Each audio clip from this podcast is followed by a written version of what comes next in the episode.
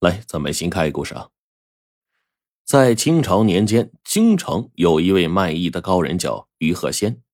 于鹤仙卖艺和常人不同，别人呢都是合群表演，他呀喜欢落单一个人行走江湖。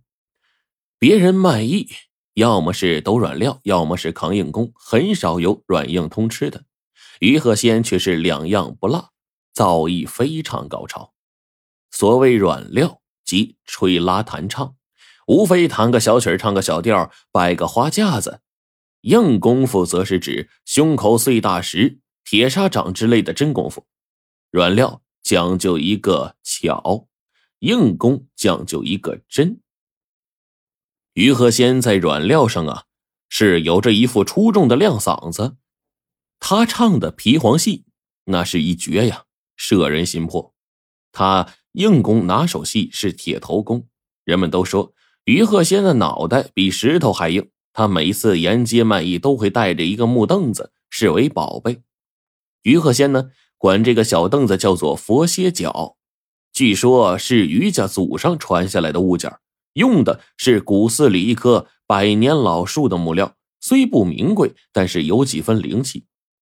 于鹤仙在外卖艺再苦再累，只要把屁股啊。往这个佛歇脚上一坐，小憩片刻，全身的疲惫顿时减去大半。于鹤仙顿时是眉飞色舞的对人说：“善男信女，到寺庙中拜佛，才能得到佛祖的恩惠。而我只要一坐在佛歇脚上，心里就宁静无比，好不自在呀。天有不测风云，人有旦夕祸福。”于鹤仙年过古稀的老母亲突然疾病卧床不起。于鹤仙呢是个大孝子，为了赚钱给母亲买药，他每天卖艺更是用心了。这一天，于鹤仙又到街上卖艺，他把佛鞋脚呢端端正正的摆好，清了清嗓子，开始圈场子。南来的，北往的，啃甜的，吃香的，您停一停，站一站。把人都招呼住了，于鹤仙就开始表演硬功。刚端好架子，就见几个地痞呀，像螃蟹似的横着走过来了。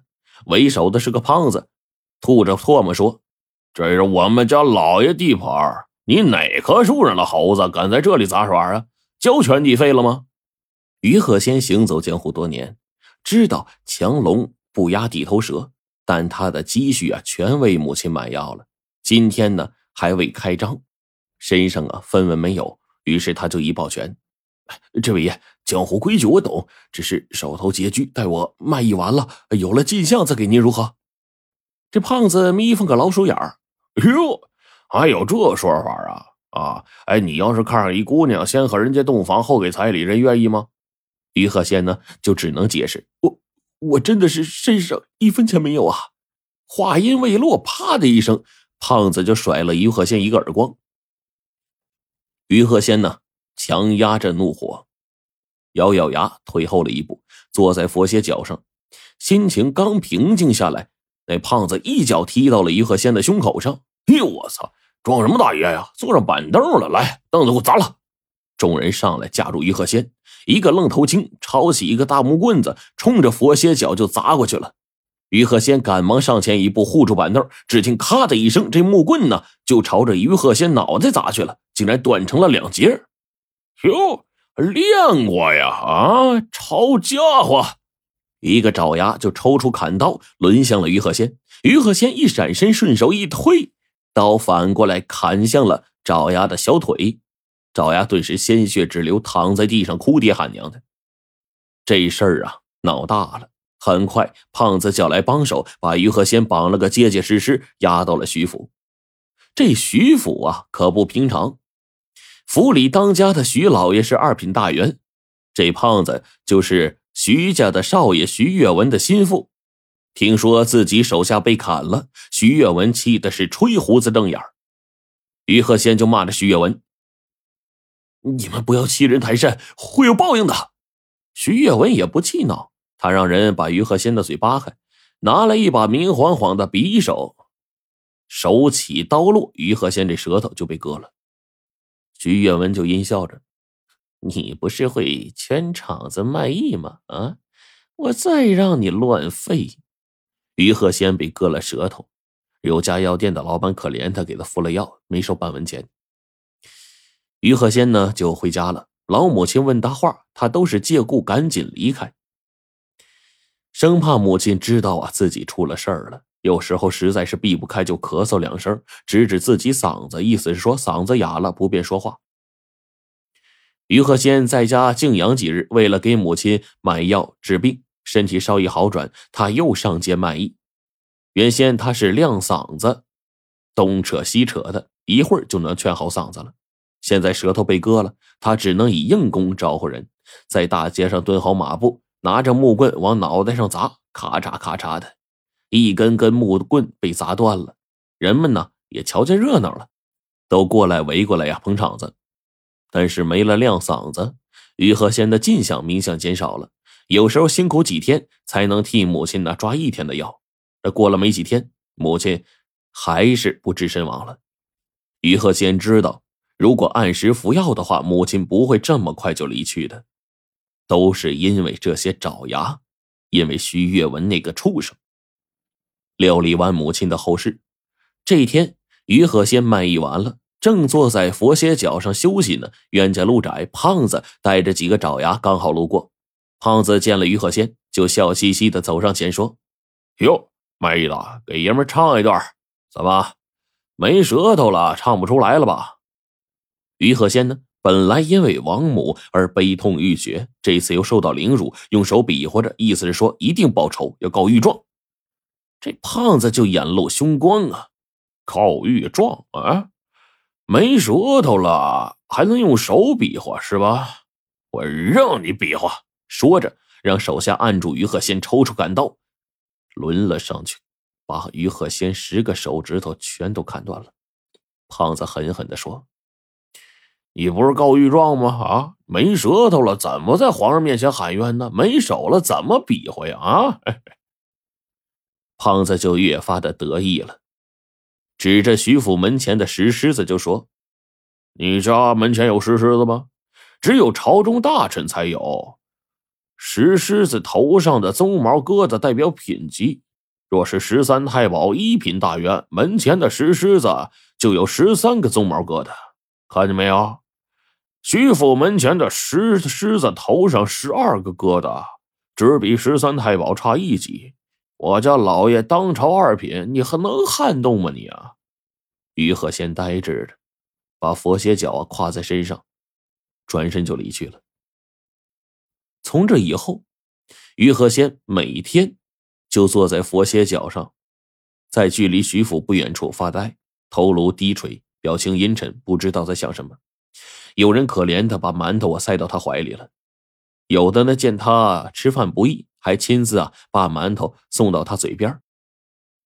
于鹤仙呢，似笑非笑，似哭非哭，张口就吃，仍然是面无表情。一转眼，几个月过去了。一日，皇帝一时兴起，带着几个侍卫啊出宫探访民情，走到徐府门前，就看见一个蓬头垢面的人坐在小板凳上发呆呢。就让侍卫近前去询问，于鹤仙呢，一见皇上来了，眼中顿时就亮了。他用胳膊呀，就指着远处徐府，又张嘴让侍卫看看没有舌头的嘴。然后于鹤仙呢，重新坐回到佛鞋脚上。片刻之后，一滴浊泪从他眼中流出。突然，于鹤仙睁开眼，眼中金光闪烁，似乎从佛鞋脚中汲取到了巨大的力量。气运丹田，摆好架势，一头撞向了徐府门前的石狮。就听“咚”的一声，于鹤仙就歪倒在地了，气绝身亡。石狮上溅满了鲜血。有人暴死在徐府门前，皇上一看，此事必有蹊跷，命人追查，果然发现徐府七男八女作恶多端。皇上啊，欲将徐府治罪。但是有不少大臣都说徐家是朝廷的功臣，自古贵贱有别，不宜为了一个草民就重责功臣。皇上正左右为难呢，这时候有人就密报皇上，说徐府门前石狮子头上有十三个疙瘩。徐家乃是二品官员，石狮子头上只能有十二个疙瘩，这多出来一个乃是于志。皇上就下旨追查。徐老爷听闻之后啊，惊的是目瞪口呆呀，连呼冤枉啊，说石狮子头上一直雕刻着十二个疙瘩，怎么会突然多一个呢？一定是有人陷害。奉旨来查案的大臣指着石狮子就说：“就算是有人陷害你，在石狮子上多雕一个疙瘩，总会有痕迹吧？这新雕出来的疙瘩跟旧疙瘩能一样吗？这只石狮子上面十三只疙瘩浑然一体。”显然就是当初雕刻时刻意为之，你是何居心？该当何罪？徐府被治了罪了，平了民愤了，但石狮子脑袋上多出这疙瘩，却一直让人不解。难道是有人把十三太保门前的石狮子换到了徐府门前？可是一个石狮子重达千斤呐，哪位壮士有如此神力啊？后来呀。